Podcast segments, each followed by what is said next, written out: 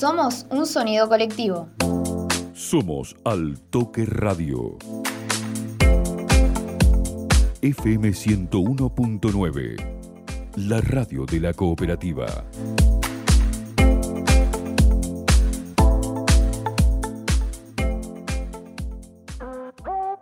¿Cómo suena una gambeta?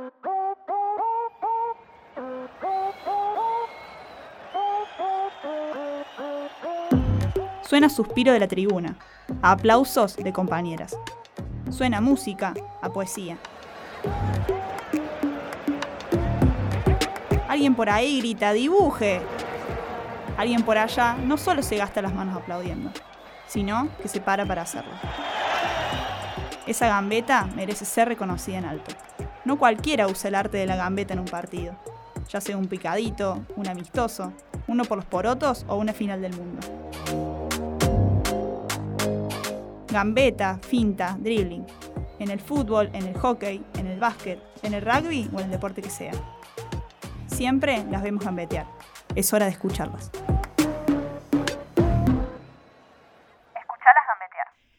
Corre hockey por sus venas, pero se cuela por ahí el fútbol y en realidad casi cualquier otra disciplina.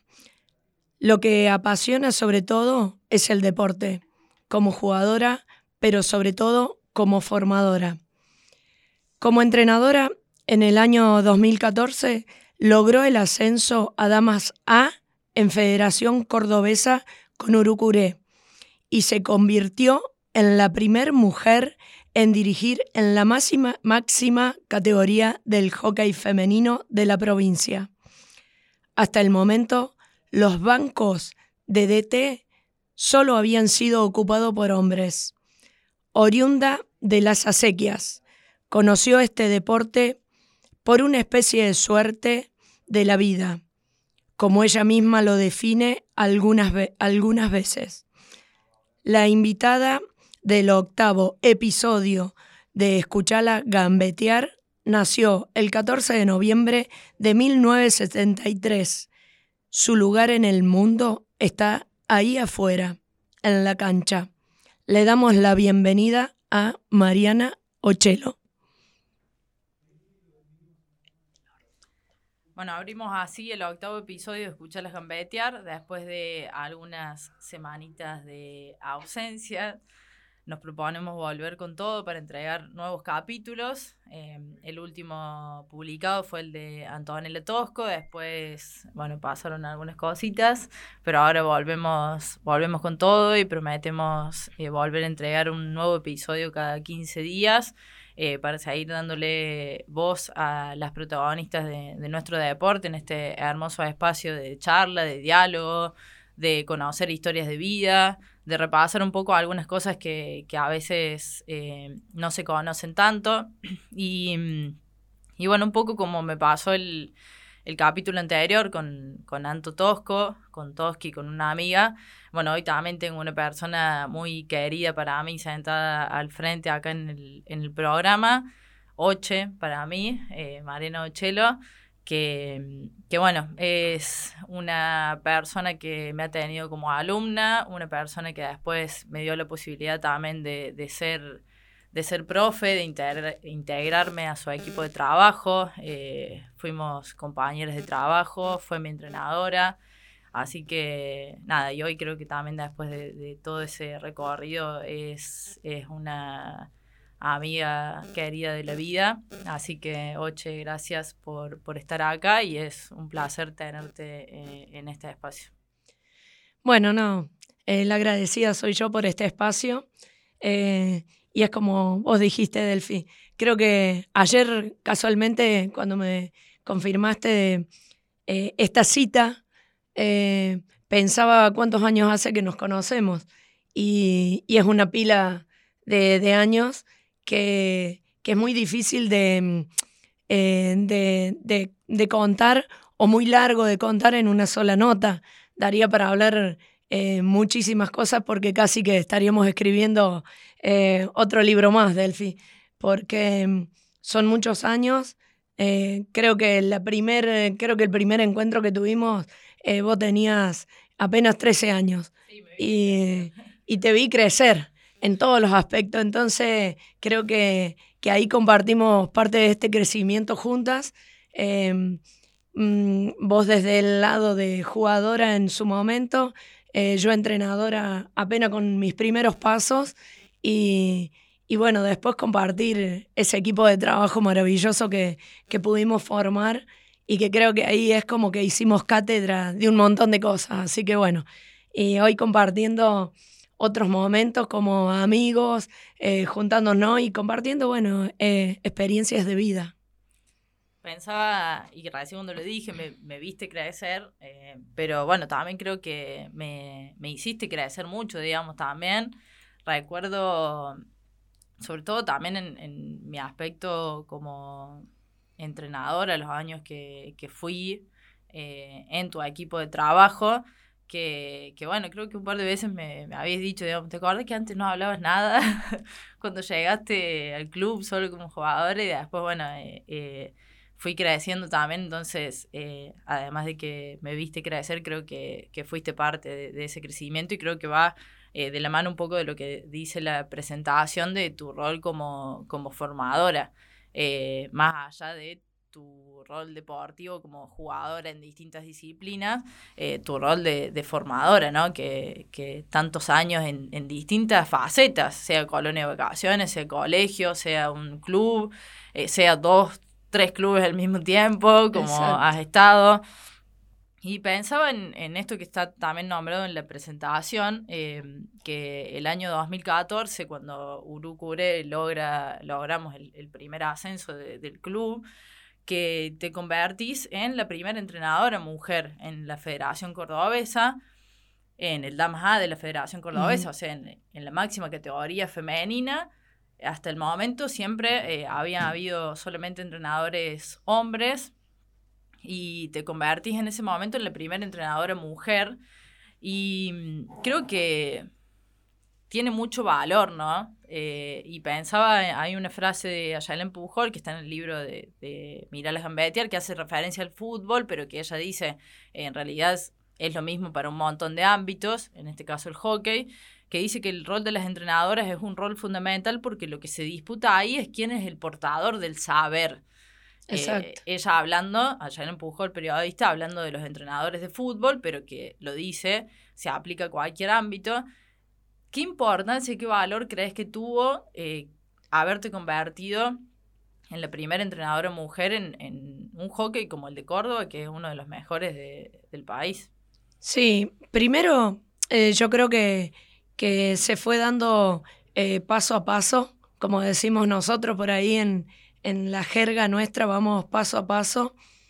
Creo que cuando logramos el primer ascenso, nosotros creo que no, no fuimos conscientes, incluida yo, no, no fuimos conscientes de ese logro eh, por ser portadora del de, de género.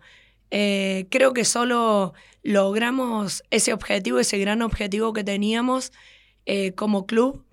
Y, y, creo que en ese momento no, no, se le dio la, la importancia ni la difusión que creo que cabía para lograr esa, eh, ese lugar eh, con, con, el, de, a ver, con la perspectiva de género que, que en ese momento tal, tal, vez estaba mucho más marcado que hoy. Eh, por ahí hoy las mujeres seguimos colonizando espacios de, de, de, los hombres, que solamente estaban los hombres, entonces creo que en ese momento no nos dimos cuenta. Yo prácticamente Creo que cuando me dijeron, che, pero sos la primera mujer que logra esto y que está dirigiendo en la Federación Cordobesa, y, y creo que, que, o sea, lo, lo recibía como un halago, pero no le daba el lugar de importancia que a lo mejor cabía, porque no, no me parecía que, que debía darle más importancia a eso por ser la primera mujer en lograrlo que por el trabajo que estábamos haciendo de equipo. Creo que, que siempre. Del club, que además claro, era el primer ascenso también de, del, del, club. El, era el primer ascenso del club. Eh, eh, creo que va a estar siempre en la historia del club. Y quieras o no, eh, pasen uno, dos o mil entrenadores después de, del equipo que tuvimos nosotros. Y cuando hablo de equipo, hablo de todo el equipo, no solamente el que entraba a la cancha, el que estaba afuera. Eh, marcamos eh, una, eh, un hito en, la historia del club que queda de por vida. Después cada uno le dará el lugar y la importancia que crea o no y que quiera o no.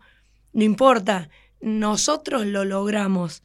Lo logramos como equipo de trabajo, lo logramos como equipo deportivo, lo logró el club en ese momento con la comisión que estaba al frente del club, comisión, subcomisión, y, y fue creo que muy importante porque Federación Cordobesa en ese momento y hoy mismo cuando me cruzo con algún entrenador o chateo con varios de Córdoba porque sigo manteniendo, gracias a Dios, creo ese, ese contacto con algunos entrenadores y, y o sea, eh, nadie se olvida de ese paso nuestro eh, o mío dirigiendo Federación Cordobesa y estando al lado de los grandes referentes que han sido en Federación y que le hemos, em, le hemos dado pelea a eso en la cancha, afuera, y hemos dado buena imagen. Creo que lo que ha quedado bien marcado es que en ese momento em, el crecimiento no fue solamente de lograr el, ascenso,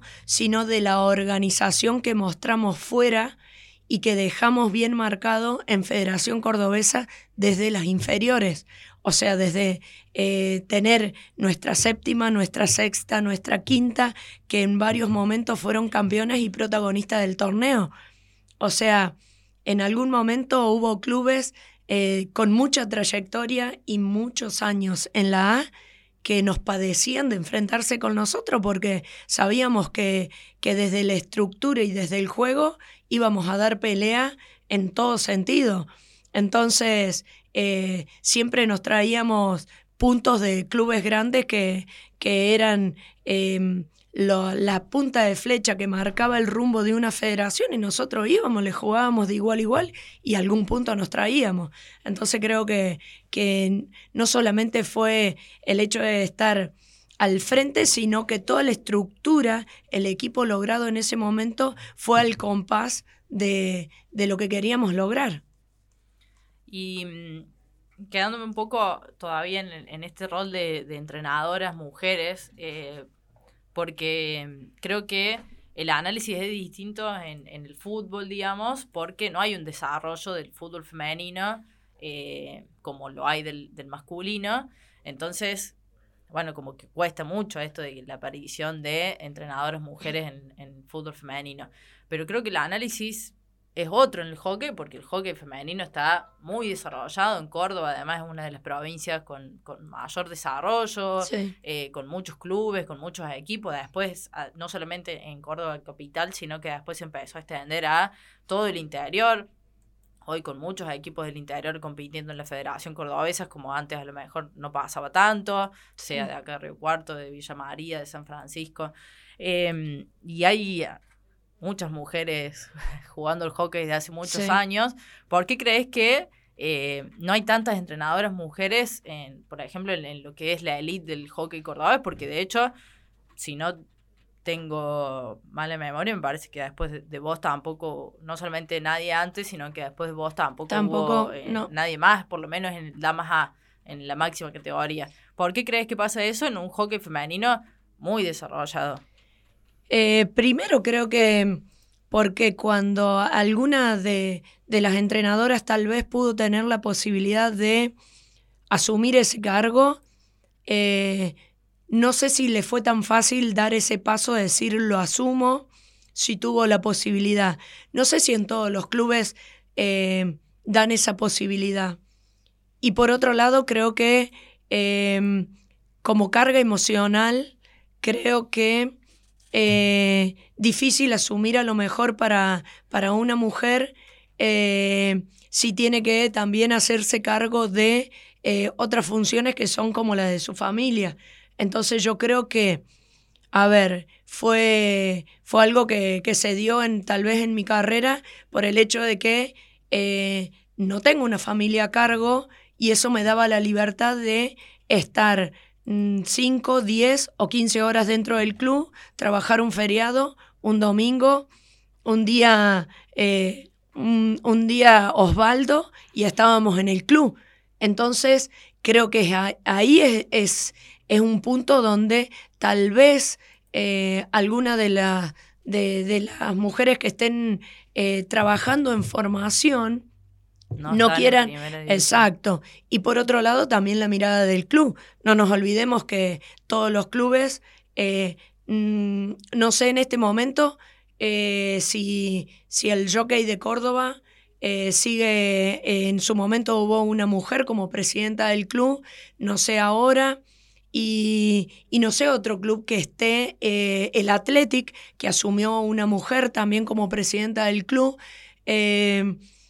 Todos están, digamos, desde la subcomisión, pisa fuerte siempre el género masculino. Entonces hay una mirada de decir, em, che, miremos que el entrenador tiene que ser un varón porque la voz de mando, porque... Em, eh, es más fuerte desde la posición y desde la postura y a lo mejor se están olvidando de que la sensibilidad y la flexibilidad la apertura de cabeza y el múltiple, los múltiples pensamientos de una mujer te pueden nutrir mucho más que a lo mejor en momentos X que, que tal vez esté comandado todo plenamente por varones.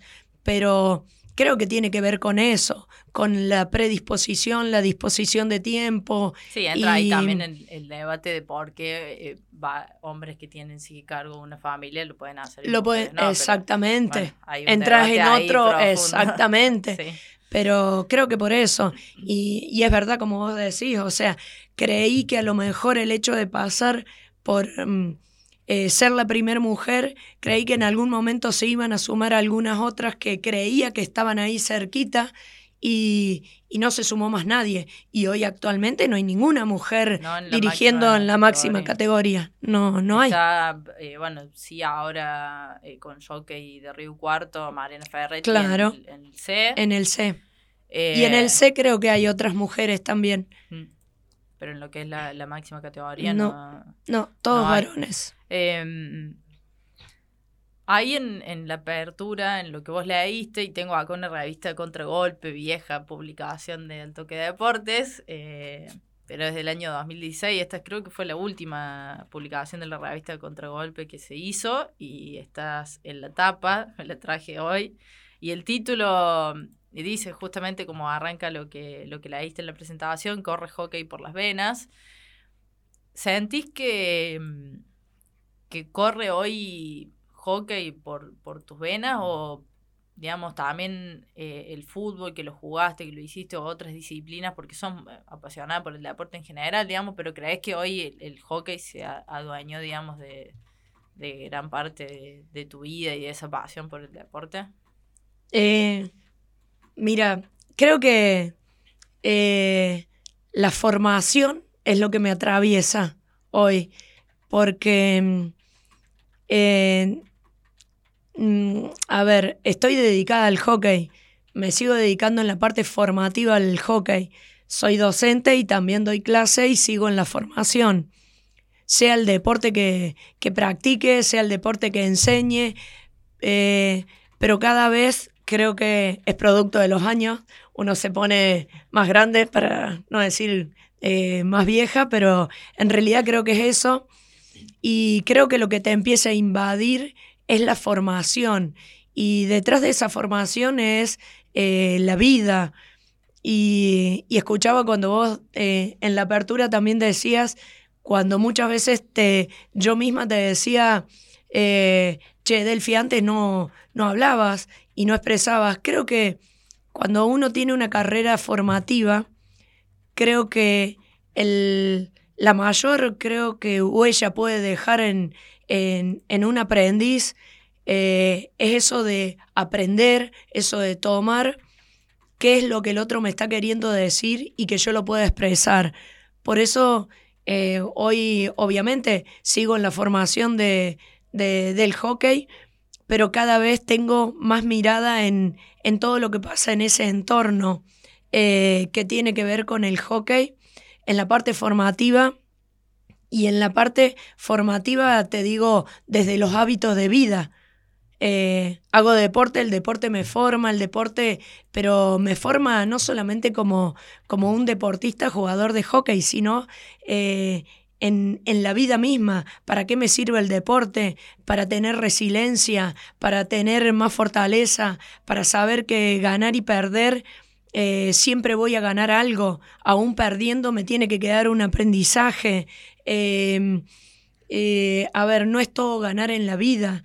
Eh, los valores que, que, uno realmente lleva tatuado eh, para el resto de su vida no es cuántos trofeos tenés. Si vos me preguntás hoy eh, cuántas finales gané, cuántos trofeos tengo, no te, no te sé decir, porque me pasa que a lo mejor gané, ganamos una final con mi equipo y, o tres finales o dos finales en un torneo y al otro día lo que me queda marcado es lo que pudimos, a ver, lo que pudimos dejar en ese equipo, lo que pudimos dejar en esas personas, cómo, em, cómo trascender en la vida, cómo levantarte cuando te caes, que, al, que a lo mejor al festejo y al número, eh, al resultado numérico, lo que, lo que los papás eh, le dijeron después a lo mejor a su hijo cuando terminó la final, eh, lo que los papás gritan desde afuera, eso hoy me,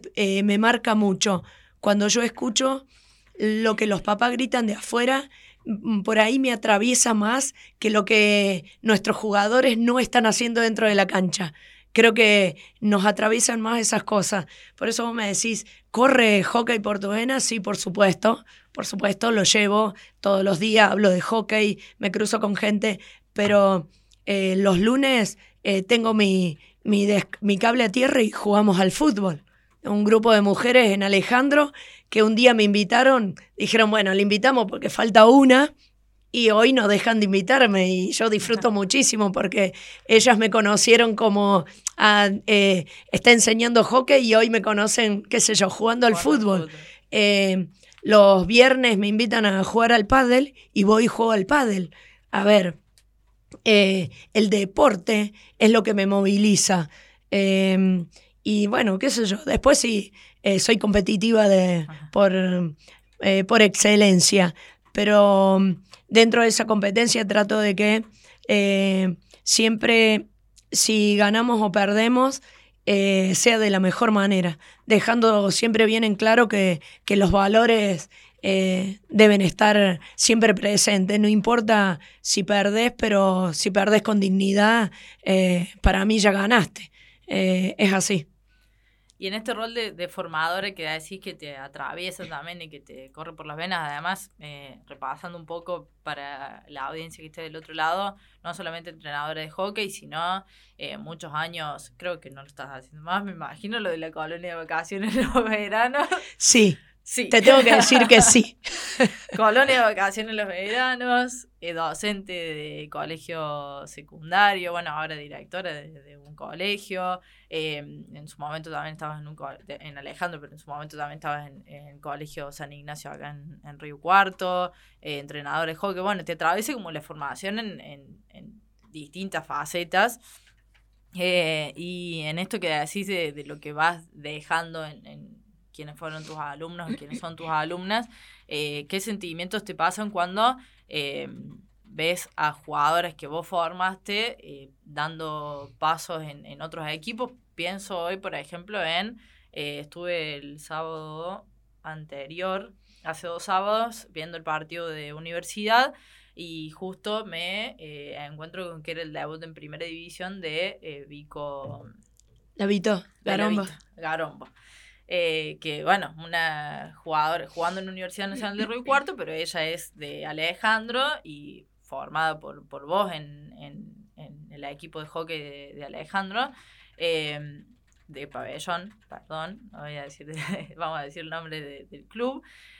¿Qué, ¿Qué, te pasa cuando, cuando pasan esas cosas, digamos, ya en otro equipo, en otro club, no siendo entrenada por vos, pero bueno, una piba de cuánto tiene Lavito, creo que tiene Lavito 16. 16 años, 16. eh, debutando en una primera división en el Damas A de la Federación Cordobesa, en el Super 8, eh, donde están los mejores equipos de Córdoba, y bueno, y debutando en, en primera división, así con, con muchos casos, nombro este que es el más reciente, la vi el, el sábado anterior, pero ¿qué, qué sensaciones te pasan eh, desde tu rol de, de formadora con, con esas cosas?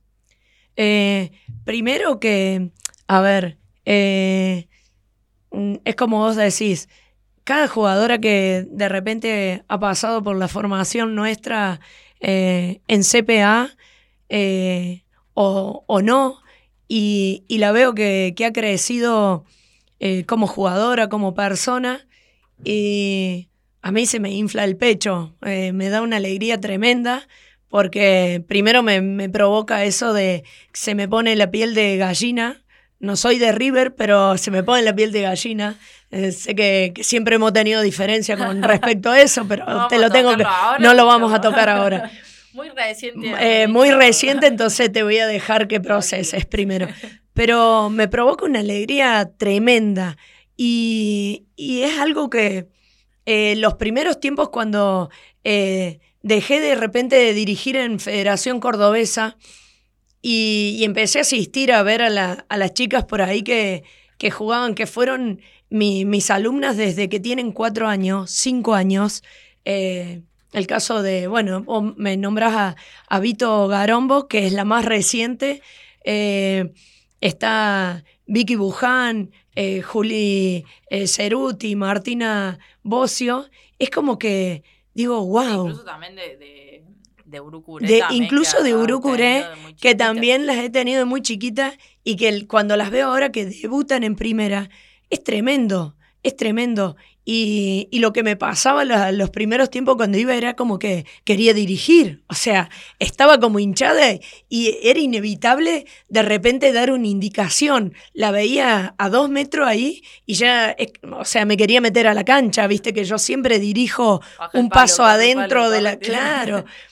Y, Tira el quite. eh, van claro, o, sea, o no pasé de largo, La ¿viste? La, básica. Seguramente escuchando el otro lado a mi hermana va a decir, no pase de largo. No pasé de largo. Eh, bueno, eh, y, y yo digo, qué increíble. No somos conscientes muchas veces cuando estamos en ese proceso de formación de que esa jugadora eh, pasa un año, pasa dos años. Y yo digo, eh, ¿cuántos años pasaron y que estuvo en formación con nosotros y hoy está ahí? Y la estoy viendo, a ver, lucir en otro equipo, eh, debutar en otro equipo, en, en un escenario donde eh, es súper competitivo, en donde está un Super 8 y, están los mejores equipos de Federación Cordobesa de la provincia de Córdoba y está ahí jugando.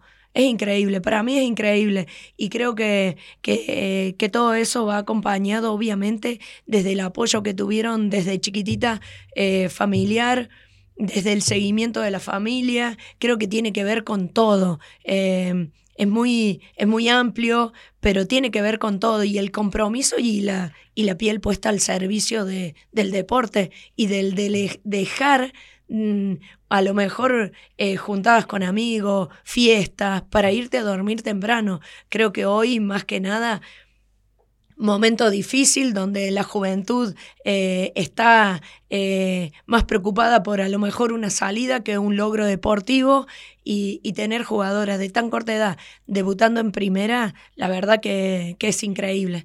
Y, y, creo que para quien las tiene, eh, digamos, dentro de sus equipos, eh, es un a ver, es un bendecido, eh, sea universidad, sea Urucuré, es un bendecido, las tiene que aprovechar, tiene que sacar lo máximo de esa jugadora, porque yo estoy segura de que lo que le pidan lo va a saber hacer. Y eso es lo que a mí me, me llena de, de, de orgullo, de alegría, porque sé que desde chiquitita lo han tenido todo, lo han hecho todo. Y esto no es mérito mío, sino que es mérito del equipo de trabajo que, que tengo en CPA. Sé que las chicas que hoy tengo a las Messi Aguirre trabajando conmigo y sé que le, le enseñan todo. Pasan por las manos de ella, pasan por mis manos, pasan por, por Matías, que en la preparación física nada para discutir. Entonces sé que lo tienen todo. Después, obviamente, hay que seguir potenciando, hay que seguir entrenando, hay que seguir sacrificándose, por supuesto. Pero sé que lo que le pidan lo, lo van a saber hacer. Oche, yendo a tu lado más de, jugadora, bueno, ahora me decís jugar fulbito el lunes, pádel los viernes, pero bueno, tuviste también tu etapa más competitiva formal. Em, sobre todo pensando, si bien pasaste por otras disciplinas también, pero en, en fútbol y en el hockey, em, viendo la actualidad hoy de, del fútbol femenino, del hockey de la Federación Cordobesa, porque si bien eh, siempre fue, muy competitivo el hockey de, Córdoba, bueno, eh, antes también no era la realidad de ahora con todas canchas sintéticas, con un montón de cosas. ¿Qué te gustaría, digamos, de, de ser jugadora hoy, eh, en esta actualidad, ya sea del fútbol femenino o del hockey femenino? ¿Te gustaría, te, te pensás, digamos, uy, me gustaría nada, ser levito ahora, en este momento, o ser una jugadora que está jugando al fútbol con una liga, que sobre todo hay mucha diferencia también, porque la liga de Río Cuarto es muy reciente, el fútbol reciente desde el 2014. ¿Te, ¿Te, gustaría ser jugadora eh, en competencia hoy? Eh, a ver, me gustaría ser jugadora de competencia hoy con eh, las, a ver, eh, sin pecar de, ah, se la sabe o sabe no, eh, con las piernas que tenía a los 20, eh, con los pulmones que tenía a los 25. Em, la fortaleza siempre la, tuve, siempre tengo ganas, sigo entrenando hoy como si jugara en, una, a ver, en una primera de elite Sí, te veo correr y me canso. Claro, no, no, sigo corriendo, sigo haciendo lo mismo y... Em, pero, eh, por ejemplo, al hockey eh, arranqué de grande y yo siempre digo que agradezco a quienes han sido mis entrenadores en, en mis inicios porque deben haber visto en mí una fortaleza muy, muy grande con respecto a qué sacrificio, cómo corre y cómo pone ganas, porque hoy me veo eh, en mi pasado como jugadora y técnicamente era un desastre. Creo que aprendí mucho más a, jugar al hockey enseñando, eh, experimentando y siempre fui de entrenar los nuevos gestos técnicos para poder enseñarlos, porque sé que eh, los jugadores siguen un modelo y enseñar un gesto técnico nuevo que no lo sabes eh, hacer es muy difícil y lo sigo haciendo hasta el día de hoy. Entreno nuevos gestos técnicos, Drag Flick que apareció, digamos, está desde siempre, pero últimamente se, se, ha desarrollado mucho más. Entonces, eh, aprender primero yo para poder enseñarlo bien técnicamente. Y y después el fútbol lo jugué desde muy chiquita en el campo, siempre con mis primos, eran todos varones, entonces siempre estuve metida. Y en mi primario, en las acequias, eh, si alguna maestra tiene recuerdo de mis momentos del patio, estaba en la cancha de fútbol. O sea, entonces, em, si hoy tuviese que, elegir eh, qué jugar, eh, eh, sería bastante difícil dividirme. Creo que, eh, quisiera jugar a las dos cosas. además con dos competencias. Con dos competencias eh, formales. Cuando yo jugué al fútbol femenino, formé parte de esa primera selección de Río Cuarto que jugamos en el estadio de estudiantes contra la selección argentina en ese momento y lo único que me acuerdo es cómo corríamos para atrás y y cómo tratábamos de organizarnos. Em, digo, hoy está mucho más evolucionado. Me, gustaría eh, pisar una cancha y decir, eh, tuve la experiencia hoy con una competencia formal eh, de estar en una cancha de fútbol. no creo que pueda. Eh, son muy jóvenes las que están jugando hoy en día. Lo único que podría hacer adentro de la cancha es lo que hago hoy en hockey, dirigir desde adentro y de vez en cuando hacer algo. Este, Pero nada, si pudiera, obviamente que, que haría eh, cualquiera de las dos cosas a un hockey, nivel, no, sí, al hockey juego y yo siempre digo, entro a la cancha. Después lo que puedo hacer adentro creo que, que siempre queda para una anécdota de lo que hago y que el resto tiene que solucionar. Eh, Poniendo la manito. Sí, eh, sigo, eh, claro, parar el corto y esas cosas, pero bueno, Al límite. exactamente, siempre al límite. Oche, mm, bueno, creo que como pasa siempre, podríamos estar hablando mucho, mucho tiempo de muchas cosas. Antes de hacerte la última pregunta, em, que es la pregunta que, que cierra todos los programas, em, te pregunto de algún recuerdo de todos eh, estos años, eh, puedes elegir en uno en, en CPA, uno en Urucuré, que son los dos clubes que, que más te atravesaron en el último tiempo, pero como quieras, pero algún recuerdo de que te marque, digamos, eh, en todo, en todo este recorrido. Eh, qué difícil elegir un momento, pero eh, creo que eh, me voy a seguir quedando siempre con los momentos que, que perduran y que trascienden eh, la vida, donde va más allá de, de lo deportivo, de un logro deportivo, sino de los logros que uno puede concretar y que queda para el resto. Eh, creo que en Urucuré, cuando nosotros llegamos y, y yo formé mi equipo de trabajo, eh, el club ya estaba plantado, el club ya tenía su cancha de césped sintético y nosotros hicimos la parte formativa que creo que, que fue, dimos lo mejor que teníamos en ese momento o lo mejor que nosotros creímos que era para, para el club. Eh, si, si sirvió para sumar, eh, bienvenido sea. Y lo que no sumó, espero que no haya restado. Y, y creo que, que un club eh, que, que, que, pisa, digamos, de esa manera, eh, sobre todo en la ciudad y hoy en Federación Cordobesa, nosotros lo que teníamos que darle, se lo dimos. Y, y creo que un, un punto y aparte con lo que fue CPA y lo que es CPA y lo que significa en mi vida. Yo cuando llegué a CPA eh, no estaba la cancha de fútbol eh, abandonada porque no había fútbol tampoco de, eh, de mayores y, y, empezamos y me acuerdo y creo que eh, quien escuche la, nota se va a acordar cuando sacamos las rosetas que les hice llevar una cucharita y cuchillito serruchito a las nenas y sacamos las rosetas de la cancha. Entonces creo que ahí empezó, eh, digamos, a, eh, a transitarse y a escribirse la historia del hockey en un pueblo donde no se conocía el deporte y, y después de muchos años donde un día de mucho viento, mucho, porque en Alejandro siempre que jugamos hay viento, no sé por qué, eh, me di vuelta y había un grupo de padres que son los, los, titanes que han estado siempre, que son los pilares que han estado siempre y que hoy siguen estando. Me di vuelta y le dije, gente, hagamos un sintético, como diciendo, che, esto, esto no se puede, de mucha tierra.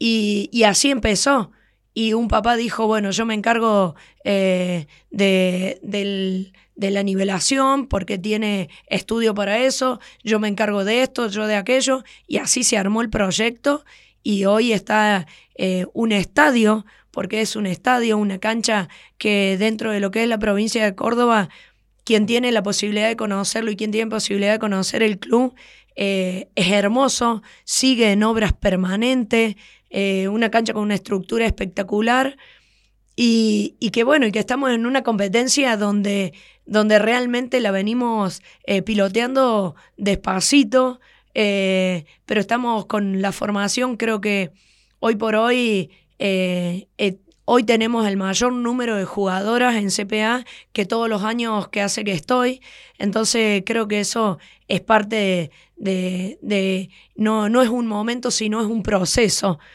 Y, y creo que, que, lo más importante, y me gustaría en algún momento decir, juntarnos con, con todos aquellos que, que han compartido conmigo en, en el trabajo y que hoy están trabajando en otros lados y que yo digo se han formado a lo mejor al lado nuestro, hemos sido formadores y que hoy son líderes en otros lugares y que así como vos que estás sentada al frente de un micrófono eh, hablando hasta por los codos, que digo, wow, me sorprendo, eh, hoy tengo la posibilidad hasta de que algún alumno mío o alguno que estuvo formado por mí eh, me esté dando una enseñanza, un aprendizaje que lo hizo de chiquito de otra manera y hoy como tomando la posta y diciendo, che, a ver, ahora es como decir, bueno, ahora yo te tomo a vos. Y eso creo que es maravilloso. Entonces, eh, creo que un momento es muy difícil.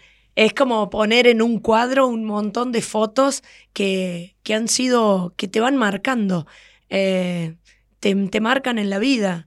Eh, no sé, hoy, qué sé yo, te digo, ver una foto y estar jugando con mi hermana eh, es lo más. Ver a mi sobrino que, que, está queriendo dar una indicación al costado de la cancha y vos decís, qué loco, cuántos años pasaron. Eh, y yo sigo adentro de la cancha, sigo, a ver, haciendo esto con tanta pasión y, y no bajé ni, ni, un cambio con respecto a, a, esa, a esas ganas de, de enseñar. Gracias, Ocha. Bueno, la última para, para cerrar, la pregunta que cierra todos los programas, haciendo referencia al nombre justamente de, del espacio. ¿Cuál crees que es eh, tu mejor gambeta en, eh, en tu vida que te hace ser hoy eh, la Mariana Ochero que sos? Eh, ay, qué, qué pregunta, ¿no? Yo creo que, a ver, eh, creo que la mayor gambeta de la vida es la resiliencia que uno tiene permanente y la que creo que, que, que, un, que, que yo he tenido en la vida es de poder levantarme eh, siempre, eh, aún en los momentos más difíciles, y, y decir, salgo de esta eh, airosa como, como si no pasara nada, y poder hacer ese clic rápido y poder concentrarme en, en otra cosa eh, y seguir eh, buscando ese crecimiento permanente. Creo que, creo que esa es, una de las habilidades adquiridas, pero adquirida eh, por muchas veces digo mm, los golpes de la vida. Uno, uno recibe lo que recibe, después le da el lugar que, que puede o que quiere. Creo que cada uno eh, y esto yo siempre lo digo, eh, no nos excusemos de lo que nos pasó, tratemos de buscar eh, qué lugar le damos a eso para poder ser mejor, para crecer y, y para, eh, y para ser feliz. Yo creo que mm, yo salgo de mi trabajo y digo, soy feliz. Y no, y no hago referencia a esa felicidad a obtener un título, tener una medalla, eh, tener una compañía, eh, tener una familia que te apoya. Hago referencia que la felicidad la llevo yo eh, como vivo. O sea, yo soy feliz como vivo. Después, si al resto le gusta o no, es, de, es, una, es un problema del resto. Pero creo que la, la, habilidad para, para seguir no sé, creciendo, gambeteando, eh, yo creo que de eso se trata la vida. Hay que gambetear para poder lograr el mejor gol y, y seguir luchando. Es así. Bueno, Oche, gracias. Gracias por las oportunidades que, que siempre me diste, por el crecimiento y gracias hoy por, por estar acá y por ser parte de este espacio. Bueno, muchísimas gracias a vos, Delfa. Un placer. Eh, me, eh, yo digo, hablamos de, de, la vida, hablamos de nosotras y, y, creo que lo más lindo es esto. Te puedo mirar a los ojos y, y puedo ver la persona que sos y, y, creo que vos también reconoces en mí. Así que nada, muy agradecida de, de esta nota y, bueno, que, que, sirva para que por ahí a alguien que, que, escuche se dé cuenta de que no hay nada que, que lo impida, solamente creo que perdemos cuando abandonamos la lucha. Así que hay que seguir siempre luchando y buscando los sueños o lo que sea. Gracias. Gracias a vos, Oche. Bueno, así cerramos el octavo episodio de Escucharlas Gambetear. Como siempre, los anteriores y este y los que vendrán se pueden escuchar eh, en cualquier momento, en cualquier lugar, en los canales de Spotify de Altoque Radio y Altoque de Deportes. Ya pasaron por acá Leticia Galíndez, Belén Bertorello, Daniela Pontel, Belén Bevilacqua, Memi Alonso, Julieta Mancilla, Antonella Tosco y ahora Mariano Ochero y esperamos que, que sigan pasando muchas voces, muchas historias. Gracias, Oche. Gracias a todas las personas que están bancando y escuchando y compartiendo del otro lado. Y nos vemos la próxima. Escuchalas gambetear.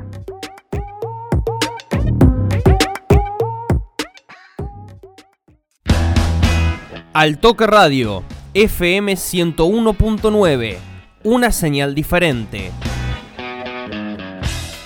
Seguí con nosotros escuchando la programación de AM 750.